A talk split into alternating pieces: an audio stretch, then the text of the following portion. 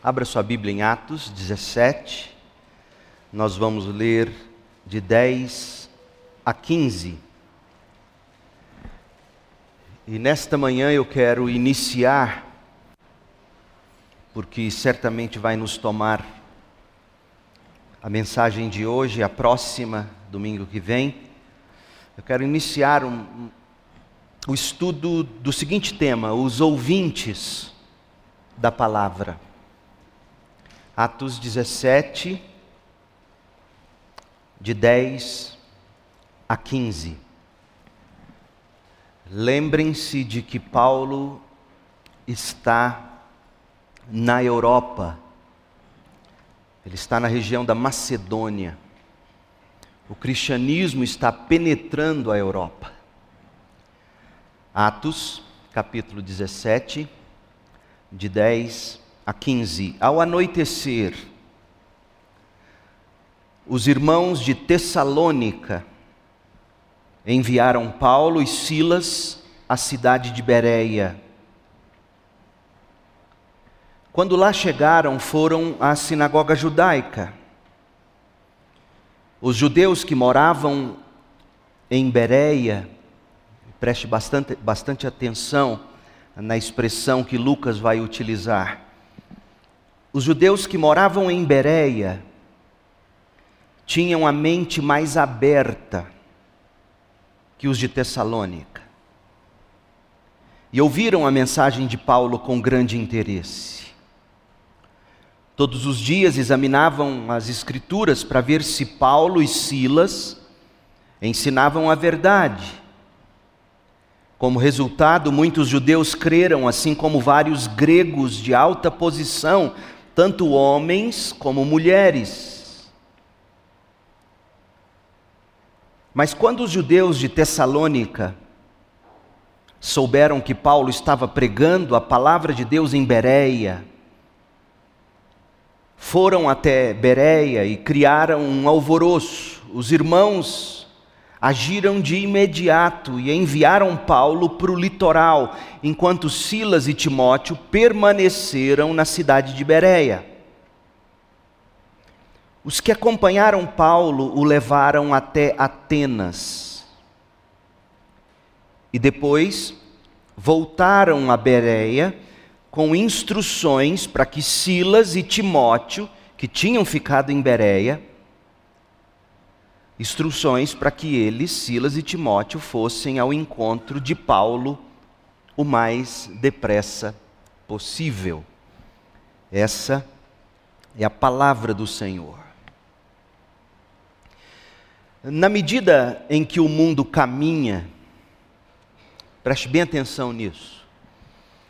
Na medida em que o mundo caminha a passos largos para, para as grandes mudanças, Digo, na medida em que o mundo caminha para as decadentes reorganizações sociais, na medida em que o mundo caminha a passos largos para as depravadas reconfigurações morais, na medida em que o mundo caminha a passos largos para as desumanas, porque esta é a verdade, para as desumanas redefinições sexuais.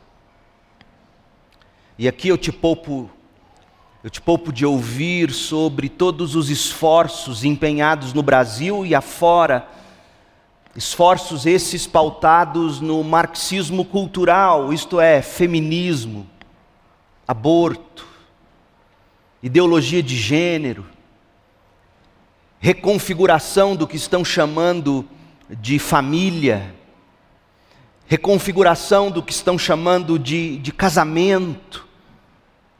Os do mundo acadêmico vão, vão saber, talvez, na medida em que a teoria crítica de raça permeia todo e qualquer pensamento. Eu te poupo de ouvir sobre essas pautas ideológicas, que são realmente, gente, de revirar o estômago do cristão bíblico, do cristão cristocêntrico. Enfim, na medida em que essas coisas se aceleram e o mundo vai se tornando caótico, uma, uma qualidade que se busca cultivar nas pessoas é a qualidade de mente aberta. Mente aberta. Você tem que ter a mente aberta, nos dizem. Em face dessas transformações, você já deve ter ouvido, você já deve ter dito, filhos são experts nesse tipo de fala, Formadores de opinião também são experts nesse tipo de fala. Você já deve ter ouvido, você já deve ter dito algo do tipo: ora, você tem que ter a mente aberta. Você precisa ter a mente aberta, você precisa abrir a cabeça. Nós estamos em pleno século 21, as pessoas vão dizer, e por aí vai. Realmente, meu povo, há uma necessidade gritante de que as pessoas tenham a mente aberta. Precisamos sim de que o ser humano abra a cabeça e aceite os fatos. Só que não da forma como estamos sendo desafiados ou até obrigados. Olhe para o nosso texto. Preste atenção em Atos 17, 11, mais uma vez. Olha aí, ponha seus olhos na Bíblia. Os judeus que moravam em Bereia, na região da Macedônia, na Europa, tinham a mente mais aberta que os de Tessalônica. Veja, há sim uma necessidade de mente aberta questão é que tipo de mente aberta? Para que tipo de verdade?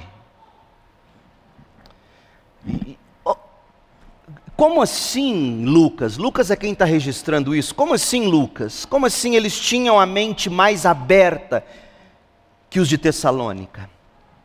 A tradução mais comum para essa expressão, a mente mais aberta, essa tradução, a mente mais aberta, foi aplicada pela nova versão transformadora, a NVT. Mas os amantes das versões antigas, Almeida Revista e Atualizada, nova versão internacional, em vez de a mente mais aberta, você vai ler mais ou menos assim: estes de Bereia eram mais nobres que os de Tessalônica. Qual é a versão mais correta? Qual é a melhor tradução? Mente mais aberta ou mais nobres? Você consegue perceber a importância de se conhecer os vocábulos e os seus usos na nossa cultura? Porque se há algo que o mundo tem feito, é tentar destruir o significado de palavras. Tanto que você tem que usar pronomes neutros hoje. Não é ele ou ela, é sei lá o que, elix. É, as pessoas estão detonando o significado das palavras. E não se iluda, é, e como eu disse no início, eu te poupo dessas questões do marxismo cultural no sermão. Mas para o cristão, palavras e a precisão delas são fundamentais, gente. Deus se revela por palavras.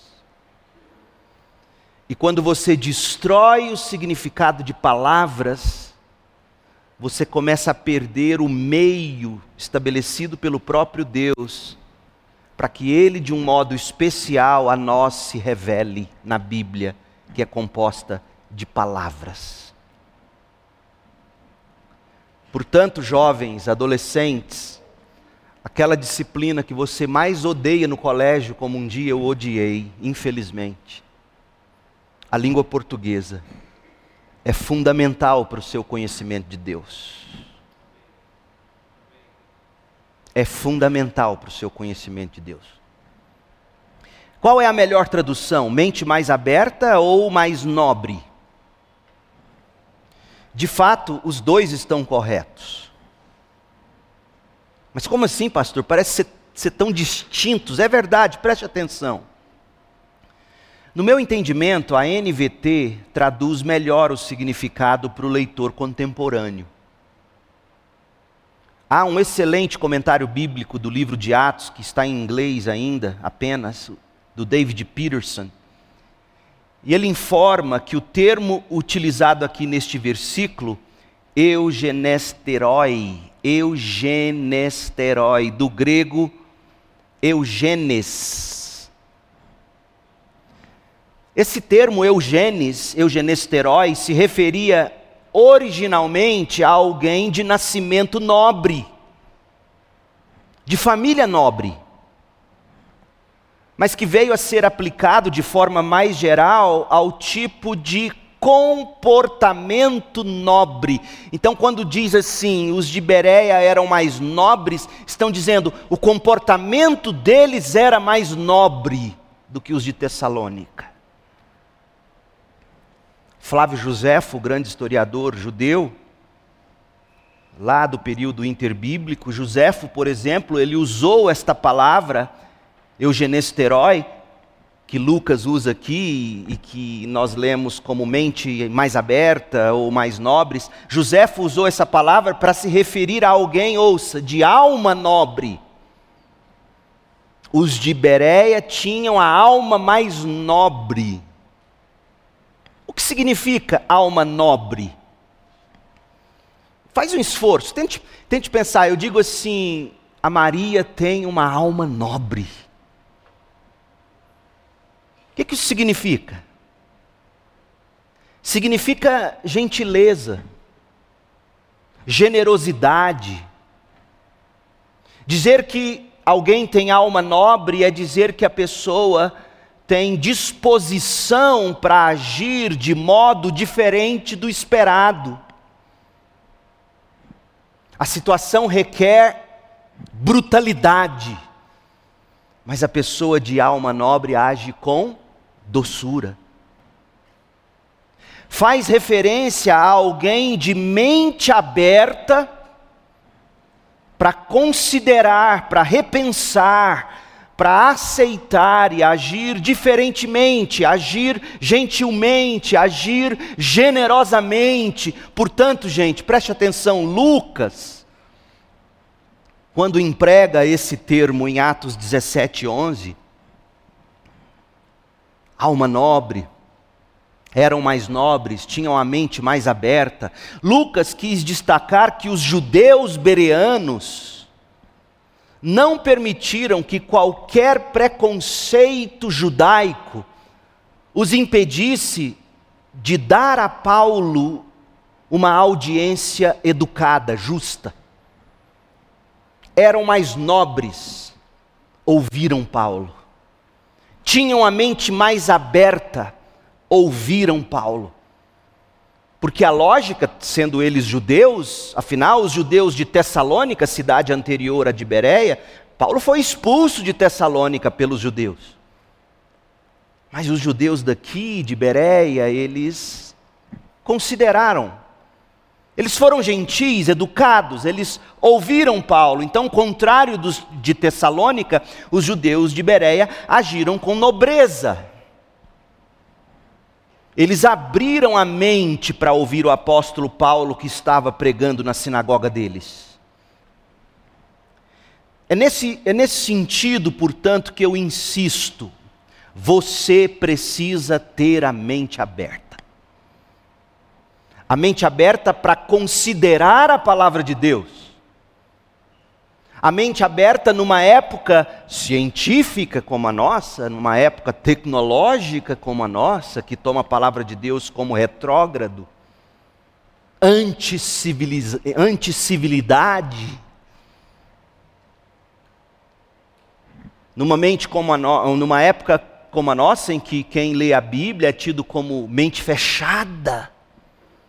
É nesse sentido contra a cultura que eu estou dizendo, você tem que ter a mente aberta, como os bereanos, para ouvir a palavra de Deus, para considerar a palavra de Deus, para praticar a palavra de Deus.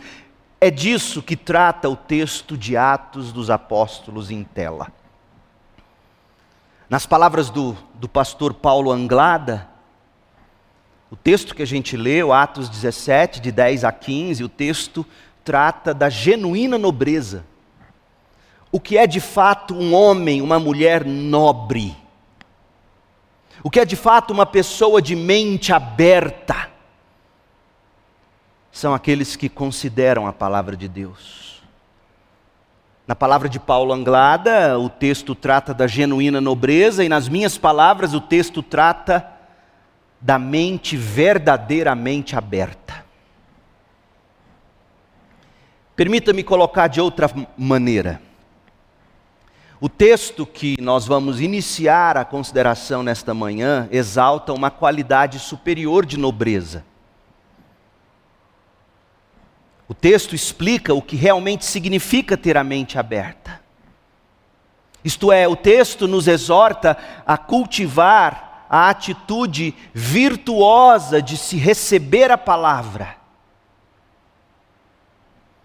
A atitude virtuosa de se sentar para ouvir a pregação da palavra, sem preconceito,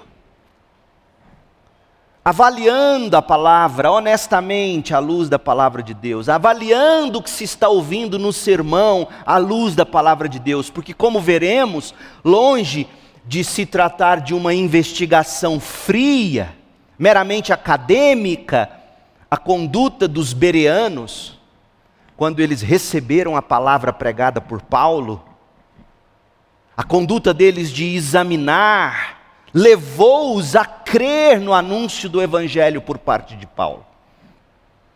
Portanto, preste atenção, meu povo, Lucas não registrou isso aqui por acaso em Atos. Se você parar para pensar, se você prestou atenção em Atos 17, de 10 a 15, Lucas não conta como foi o sermão de Paulo. Por quê? Porque até este ponto o sermão de Paulo já foi várias vezes resumido em outras passagens até este ponto.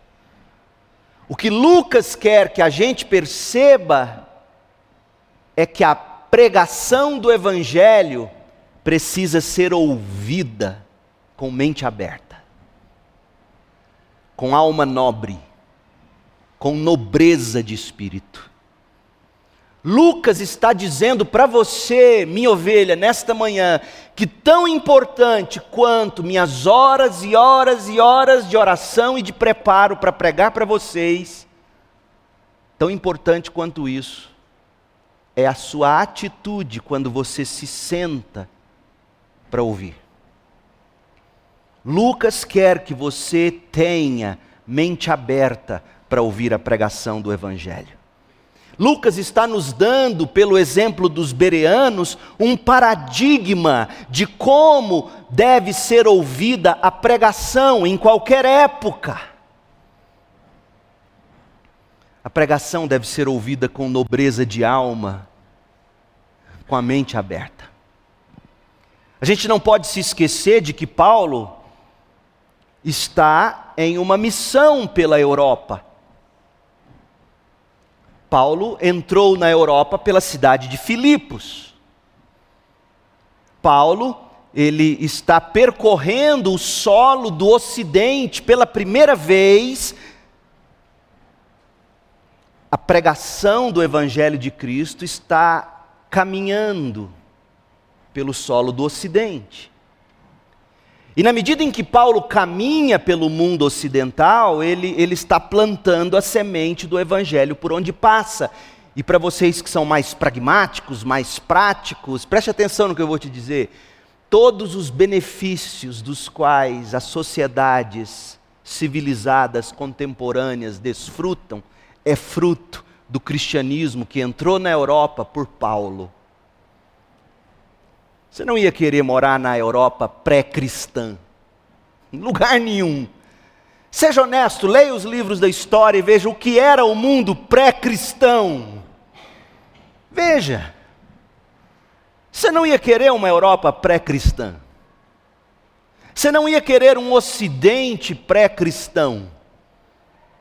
todos os avanços, todos os benefícios da política ao avanço da ciência médica, tudo, absolutamente tudo, é fruto da cosmovisão cristã que penetrou o evangelho através de Paulo. Então, esse texto que a gente está estudando, e por isso eu tenho me detido vagarosamente nessas exposições, nós estamos aqui vendo de que modo o Ocidente começou a se tornar o que é para nós hoje, que infelizmente estão trabalhando com todas as forças para tornar o Ocidente pós-cristão, ou seja, fazer do Ocidente como ele foi na era pré-cristã. E sabe o que foi em síntese? Barbárie. Então, Paulo está plantando a semente do Evangelho por onde ele passa. Ele anunciou Cristo nas cidades de Filipos e Tessalônica. Filipos foi a primeira cidade onde Paulo pregou na Europa. Paulo, Silas e Timóteo deram prosseguimento à obra missionária na Macedônia, que é a região da Europa onde eles estão, pregando as boas novas de Cristo agora em Bereia.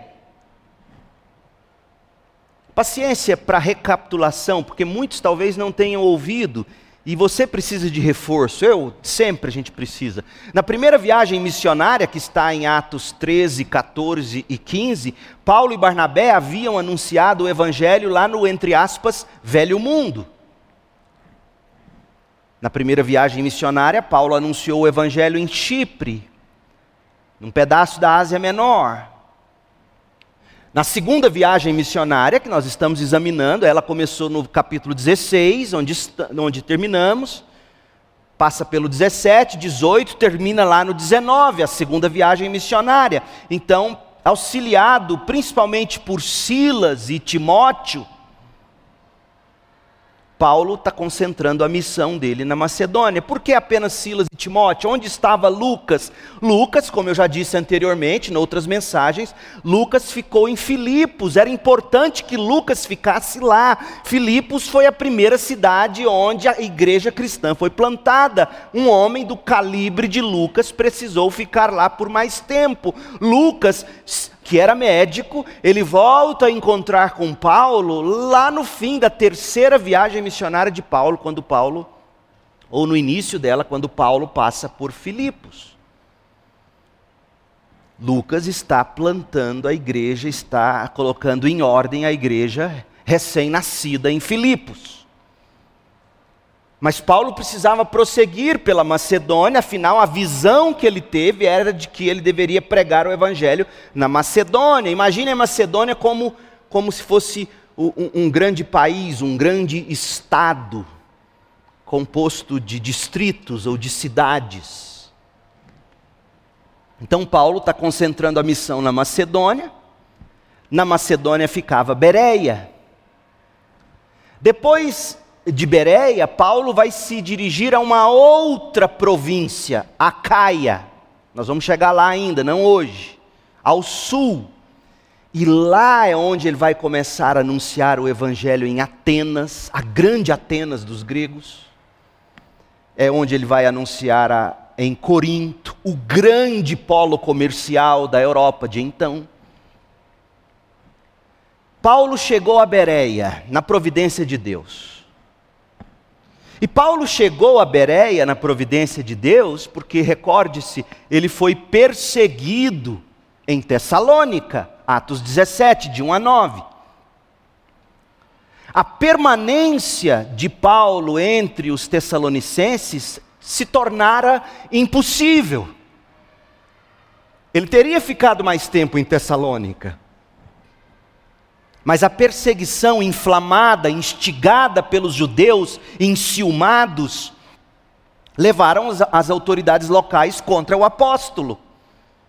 E é por essa razão que a gente lê, veja aí Atos 17, 10. Ao anoitecer, os irmãos de Tessalônica, ainda lá em Tessalônica, enviaram Paulo e Silas a Bereia, que também ficava na província romana da Macedônia. Lembre-se, Lucas estava onde nesse ponto da viagem? Estava onde? Filipos. E é curioso porque cadê Timóteo? Timóteo não é citado aqui, chegando em Bereia, você prestou atenção nisso? Onde ficou Timóteo? Timóteo ficou em Tessalônica. Timóteo não se encontrava na casa de Jason, lá em Tessalônica, na ocasião em que os soldados, inflamados, instigados pelos judeus, é provável que na estratégia de Paulo, Paulo tenha deixado Timóteo mais à margem do núcleo duro. O núcleo duro era Paulo e Silas.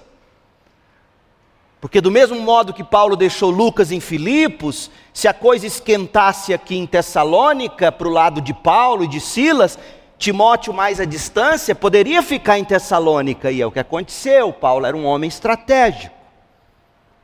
Não era falta de fé, era sabedoria. Timóteo, fica mais de longe.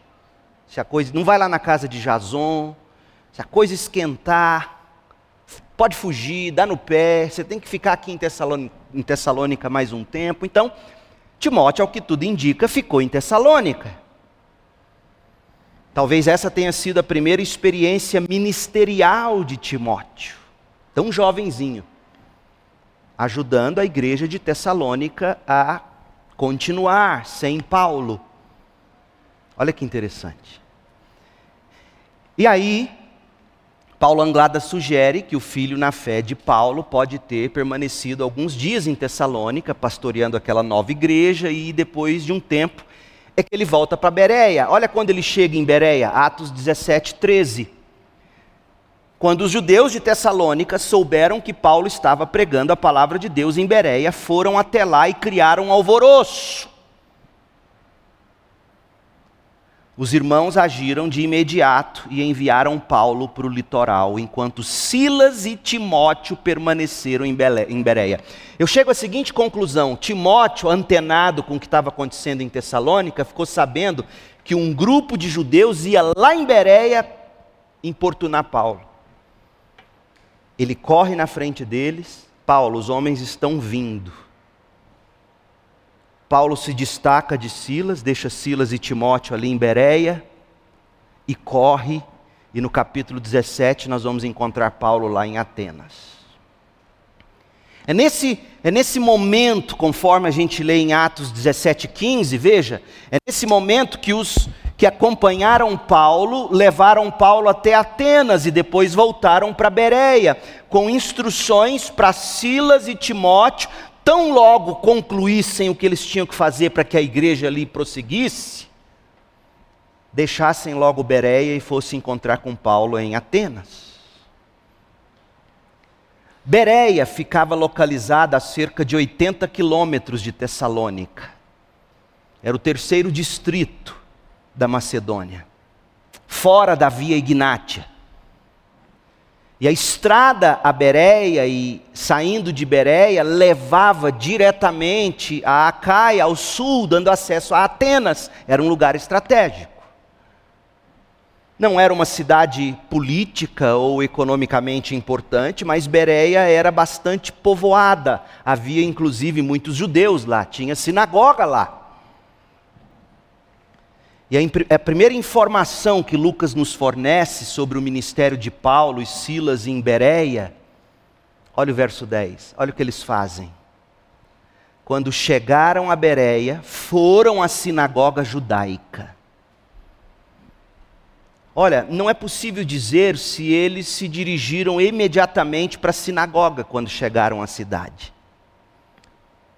O, o, relato de Lucas ele, ele, é bem abreviado, dependendo do dia da semana em que eles chegaram, a, a, a sinagoga não estava reunida. Então eles se ocuparam de encontrar primeiramente algum lugar para se hospedar, para descansar um pouco. Afinal, Paulo saiu tocado lá de Tessalônica. E aí só no sábado é que eles foram à sinagoga. De qualquer modo, pense comigo, gente iniciar as atividades evangelísticas entre judeus e prosélitos judeus, ou seja, não judeus convertidos ao judaísmo. Paulo iniciar as atividades dele numa sinagoga, tendo sido expulso daquela em Tessalônica, a apenas 80 quilômetros de Bereia. Meu povo, revela o quanto Paulo era obstinado em pregar o Evangelho. Primeiro para o seu próprio povo, os judeus. Isso aqui serve de lição para nós que, diante da primeira dificuldade, a gente abandona o barco. A gente costuma dizer: não, aquele povo não merece. Fulano não merece. Não vou mexer com esse povo mais. Quer saber? Cansei. Paulo não era assim. Nós não podemos ser assim. Você não pode ser assim. João Calvino o grande João Calvino, o autor das Institutas, que se tornou a obra magna da reforma protestante, o padrão para toda a teologia sistemática protestante desde a reforma. João Calvino, quando, quando está escrevendo sobre essa postura de Paulo em Bereia, pregando na sinagoga, olha o que Calvino escreveu, abre aspas. A constância de Paulo é incrível. Oh, meu povo, se há algo que a minha geração, a sua, a nossa não é, é constante. Nós somos excelentes com iniciativas, mas também somos horríveis em acabativas. E, e Calvino está destacando a constância de Paulo como sendo algo incrível. Por quê? Olha o que Calvino escreve. Paulo, tendo tido tal experiência em Tessalônica, fruto da obstinação e malícia do povo judeu em Tessalônica, Paulo nunca cessou de tentar conseguir trazer algum dos judeus a Cristo. Paulo nunca virou as costas para o povo que até o fim fez, até que conseguiu que Paulo fosse morto pelos romanos. Quanto mais o povo perseguia Paulo, mais o aroma de Cristo pelos machucados de Paulo exalava para o bem do povo que o perseguia. É esse o tipo de crente que o Brasil precisa. Quando todos nos perseguem, não importa, nós não desistimos deste mundo que já está condenado. Paulo não desistiu.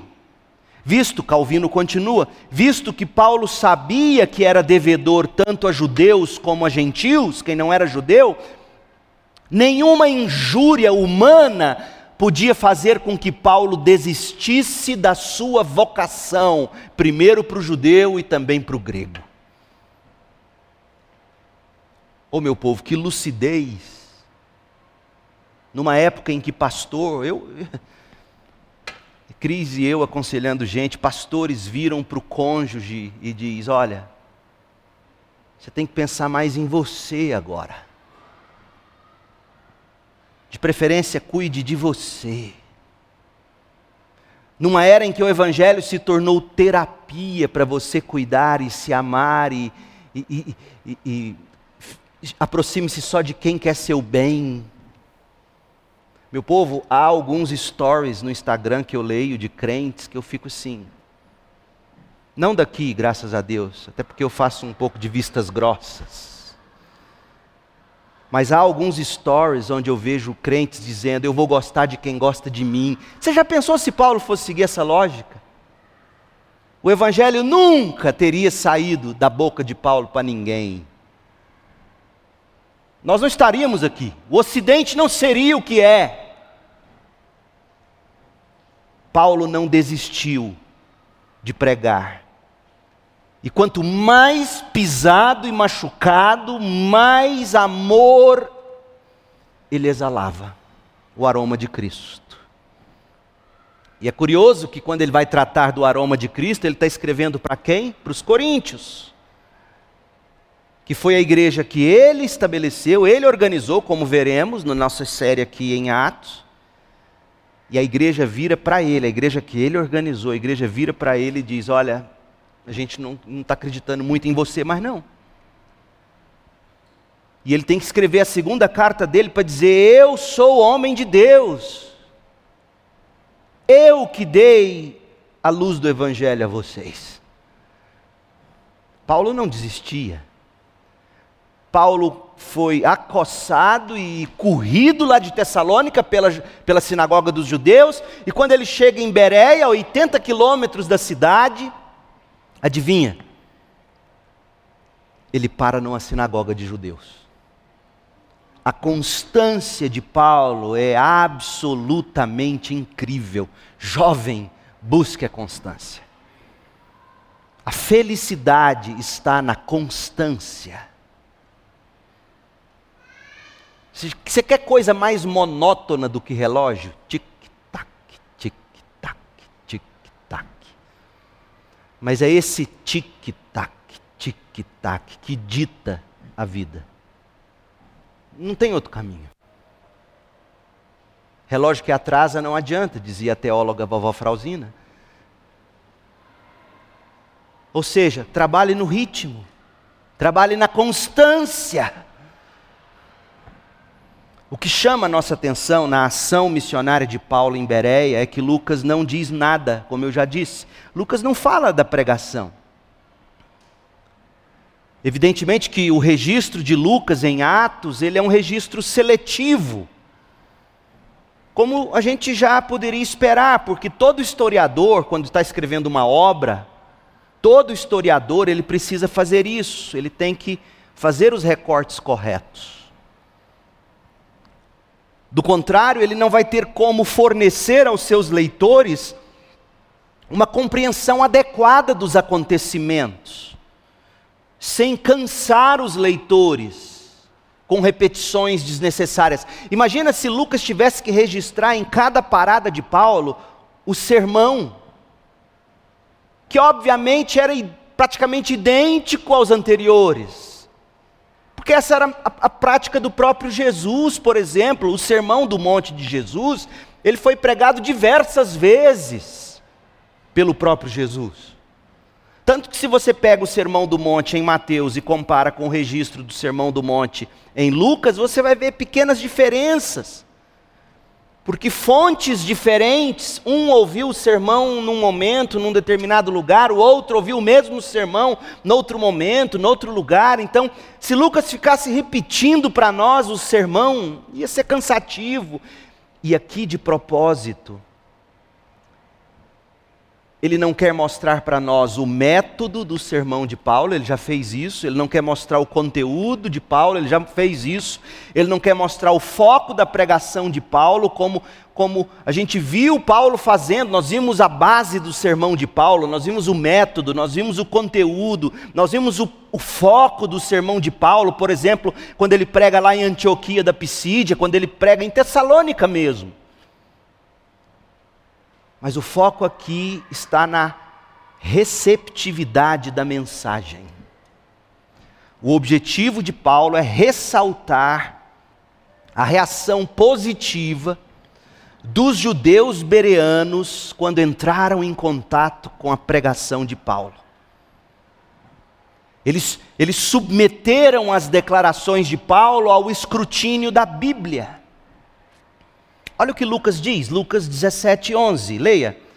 Os judeus que moravam em Bereia tinham a mente mais aberta que os tessalonicenses ou os de Tessalônica.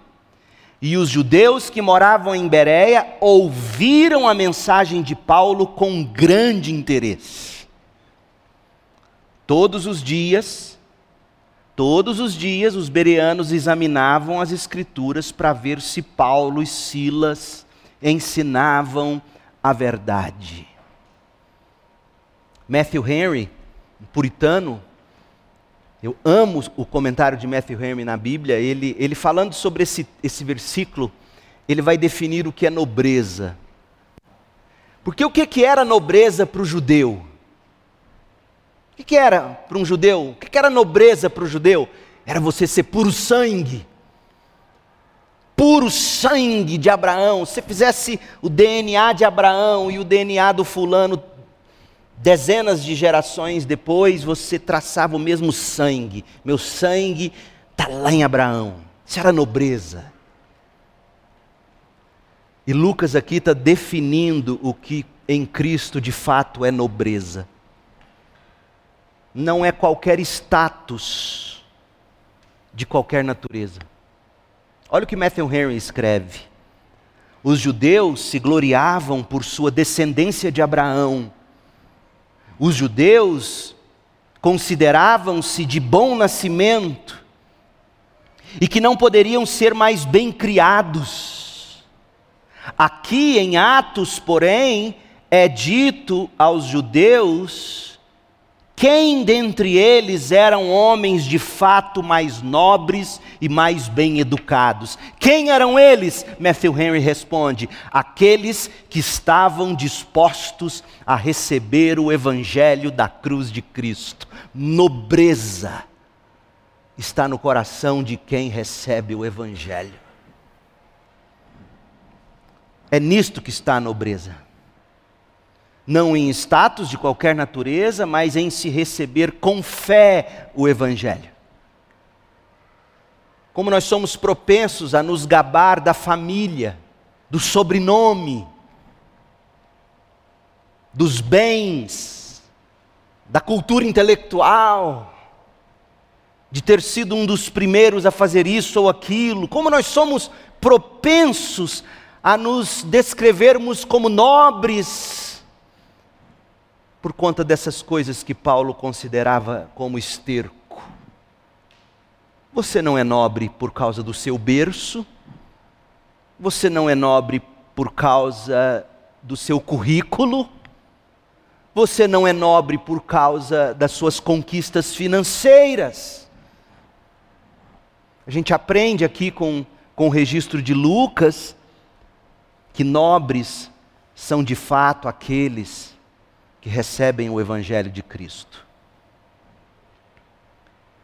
Mas Lucas está falando também de mente aberta. Mente aberta não é você fechar a mente para a Bíblia e abrir a mente para os nossos avanços sociológicos. As novas maneiras de se organizar a família, as novas maneiras de definir felicidade, ter mente aberta, biblicamente falando é você começar com o benefício da dúvida. Deixa eu ouvir o que a Bíblia diz sobre isso. Deixa eu ouvir o que esse pastor está pregando. Deixa-me ver se aquilo que eu estou sentindo, se aquilo que eu estou querendo, se aquilo que eu penso ser bom e correto para mim, deixa-me ver se isso bate com o que a Bíblia diz. Isso é mente aberta. Sabe por que, que é mente aberta? Porque por natureza a gente não gosta que as pessoas nos digam que o que a gente faz está errado ou pode nos destruir no final. A gente não gosta disso. Se você é pai de primeira viagem, mãe de primeira viagem, espere até você conseguir ter diálogos de igual para igual com um filho e tenta dizer para ele que esse caminho é de morte. Porque por natureza a nossa mente se fecha para o que é certo e verdadeiro. Principalmente a nossa mente se fecha para o que é bíblico. E aí as pessoas se acham as mais bem avançadas, mais bem educadas, porque afinal de contas elas estão seguindo o século 21, os avanços no pensamento elas são verdadeiramente civilizadas, e a Bíblia diz: não, nada disso, mente aberta é quem dá o benefício da dúvida. Para o que a Bíblia está dizendo. Espera aí, vamos checar isso. Por exemplo, identidade de gênero, casamento homoafetivo. Você sabia que no Japão a coisa está tão séria que no Japão eles disseram não, não existe casamento homoafetivo. Ponto. Casamento é entre homem e mulher. Aí você pode perguntar assim, é, mas é questão religiosa. Não é não. Você sabe por que, que no Japão está assim? O Japão não é conhecido por ser evangélico, é. Por que, que o Japão bateu o pé e disse casamento é entre macho e fêmea, ponto? Ora, a lei natural de Deus, gente. A revelação geral de Deus. Sabe qual é o grande problema do Japão hoje? Falta criança, falta filho entre os casais. A população é velha. O INSS deles vai quebrar em pouco tempo, se for nesse nível. E aí eles disseram: se a gente entrar nessa onda de casamento homoafetivo, vai acabar os filhos. O país acaba. Você percebe, gente? Não estou falando nem de Bíblia, porque a Bíblia já é clara, do começo ao fim, é entre homem e mulher, o casamento, família, etc. E a primeira razão óbvia a primeira, de fato, é porque Deus assim criou, ponto. Mas a segunda razão óbvia é porque como é que você ia encher a terra? Se fêmea casa com fêmea, macho casa com macho. É por isso que hoje, na medicina, nos Estados Unidos e Europa, o que se discute é a nova forma humana segundo a evolução. Isso é mente fechada porque não considera sequer, esquece a Bíblia por enquanto, vamos pensar na lei natural de Deus. Você precisa de X, X, X, Y. Mente aberta é você considerar a realidade, foi isso que os bereanos fizeram. Eles abriram a mente para as Escrituras, para a verdadeira ciência. É nisso que está a nobreza. É nisso que está a mente aberta. Receber com o coração o Evangelho tal como nós o temos na palavra de Deus. E é deste modo que a gente tem que receber a palavra, você tem que provar a palavra com gosto. Foi o que os bereanos fizeram. Você prova a palavra com gosto, você pesquisa a palavra com garra, você pratica a palavra pela graça de Deus.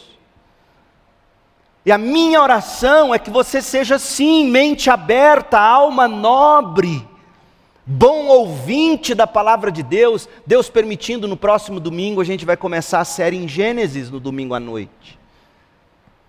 E o que nós vamos fazer é voltar aos princípios, aos fatos sobre o que de fato é ser humano.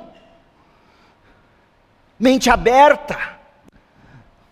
Meu povo, o que nós temos no relato de Lucas é uma visão do que exatamente os cristãos berianos fizeram quando eles entraram em contato com a palavra do Evangelho.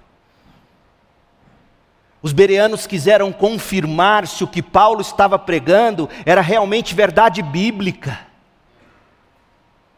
Quanta gente indo de igreja em igreja e eu tenho a coragem, preciso ter, para dizer para você, meu rebanho, não é para ninguém que me ouve no YouTube, é para o meu rebanho, não é todos os lugares onde você seja, entra, mesmo que tenha o nome de igreja, não significa que é igreja. Não significa que é igreja. Você tem que checar se é igreja. Há parâmetros bíblicos que definem uma igreja. A pregação correta do Evangelho, a administração correta das ordenanças, a aplicação da disciplina bíblica. Historicamente, é assim que se define igreja. Os bereanos ouviram a mensagem de Paulo com grande interesse. Todos os dias eles examinavam as Escrituras, Atos 17, 11, para ver se Paulo e Silas ensinavam a verdade. Essas palavras, portanto, nos fornecem um paradigma de como a pregação da palavra de Deus deve ser ouvida. Seja a palavra de Deus pregada neste púlpito, por mim ou por qualquer outra pessoa, ou em qualquer lugar, a qualquer momento. Derek Thomas, no seu excelente comentário em Atos, ele fornece uma, uma resposta. Esse capítulo, esse trecho, fornece para nós a resposta. Eis o que Derek Thomas sugere. Como devemos ouvir um sermão? Atos 17, de 10 a 15. Sabe por quê, gente? Porque a nossa época, quando você diz pregar um sermão, o que, que significa quando você diz ou ouve alguém dizer pregar um sermão? Significa que você está ouvindo um desabafo. Ou é uma tirada para se referir ao discurso preconceituoso, autoritário de alguém. Lá vem o sermão do cara. Torna-se imperativo, portanto, a gente saber ouvir um sermão.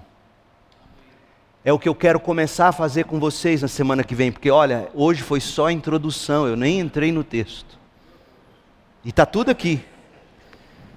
Mas eu estou sendo paciente. Na medida em que eu envelheço, eu tenho cansado. a gente precisa aprender a ouvir o sermão. Thomas Cranmer, viveu de 1489 a 1556, um dos principais líderes da reforma protestante na Inglaterra. Ele propôs uma oração a ser feita no culto, num dos domingos de advento, antecedendo Páscoa ou Natal. Olha a oração que ele propõe. E Derek Thomas é da opinião de que essa oração está encharcada do que a gente encontra sobre os bereanos. Olha como é que você tem que orar todo domingo, quando você senta aqui na oração silenciosa, antes do pastor subir aqui para pregar. Olha como é que você tem que orar. Bendito Senhor, que causou que toda a sagrada escritura fosse escrita para o nosso aprendizado.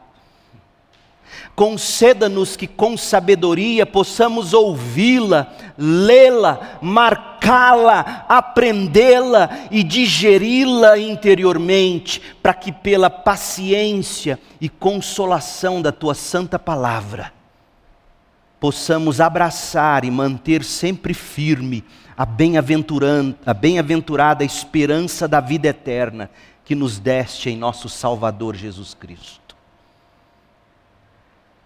Vamos colocar isso no boletim, toda semana. Você senta aqui, você não sabe o que orar antes de ouvir o sermão, você vai abrir o seu semanário, vai ter essa oração, e baseada nela, você vai orar todo domingo, todo domingo, para ouvir a Escritura que vai ser lida, que vai ser exposta, e ao ouvi-la, você tem que, que ler, marcar, aprender, digerir o que nos está sendo apresentado. Na próxima semana, eu quero trazer você a esse texto e quero que você comece junto comigo a aprender como a gente tem que ouvir o sermão. Mas eu quero, eu quero concluir mostrando para você e, e te dando como spoiler e como maneira de você, durante a semana, você mesmo, por você estudar esse texto. Lucas ele faz três declarações aqui em Atos 17, de 11 a 12, três declarações que descrevem o envolvimento dos bereanos com a pregação que Paulo fez da Bíblia. Verso 11: os bereanos ouviram com grande interesse a mensagem. Aí eu quero falar para você sobre como é que você se prepara para ouvir com grande interesse a palavra. Eles ouviram com grande interesse. Segundo, eles examinaram a Escritura para ver se Paulo e Silas ensinavam a verdade. Verso 11. E o verso 12 diz que eles creram no que eles ouviram. E o que é mais impressionante, gente, vocês pensam, você está na Europa, e sabe quem se converte, quem crê na pregação? Olha, vários gregos de alta posição, gregos de alta posição. Você consegue imaginar? Gente culta, rica. Sibe, olha aqui para mim, sabe como é que a gente vai ganhar gente culta e rica?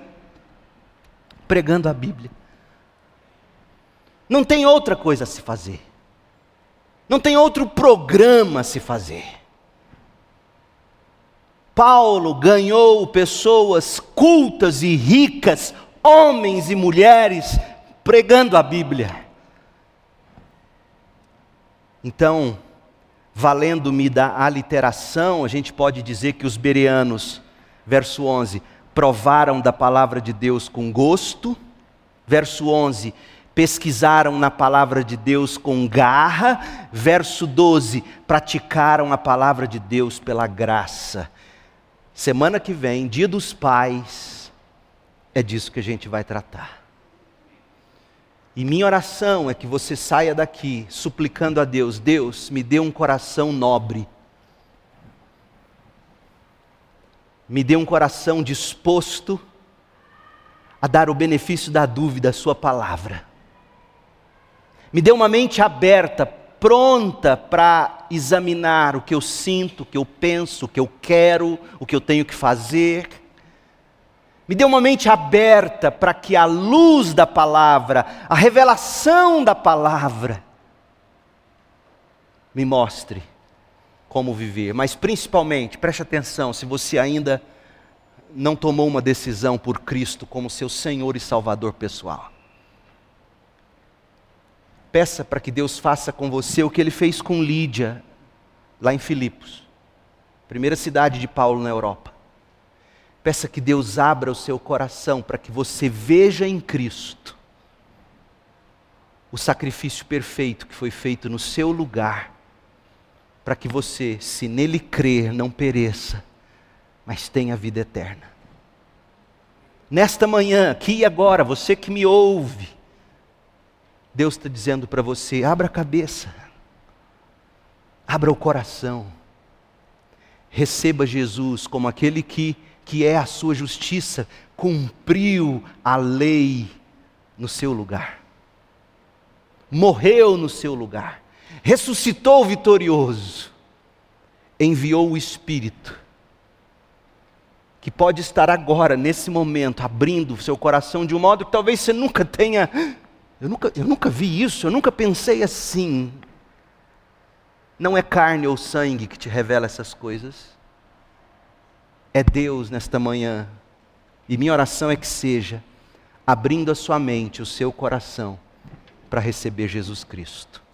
Receba-o com arrependimento e fé. Feche seus olhos. Ore comigo. Deus querido,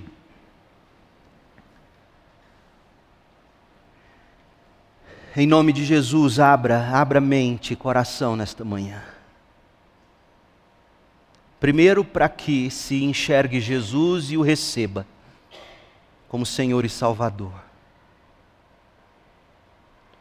Também abra mente e coração para que se tenha firme convicção e se tome a firme decisão de abrir a mente para considerar as Escrituras em assuntos de sexualidade, vida, família, relacionamentos, negócios, futuro. Ó oh Deus, o Cortella, o Pondé, tanta gente, o Leandro Carnal ganhando milhares, dando conselhos de vida, tão rasos, por mais que verdadeiros às vezes. Mas aqui está a tua palavra de graça, que pode dar os melhores conselhos jamais imaginados. E tanta gente com a cabeça fechada para a tua palavra que estes que me ouvem possam abrir os olhos, abra os olhos deles, abra a mente deles, abra o coração deles para a tua palavra. É minha oração, pedindo que a graça do Senhor Jesus Cristo, o amor de Deus o Pai e a iluminação do Espírito estejam sobre nós, sobre o teu povo aqui espalhados pela terra, hoje e até que Jesus volte para estabelecer seu reino. Em nome de Jesus oramos. Amém.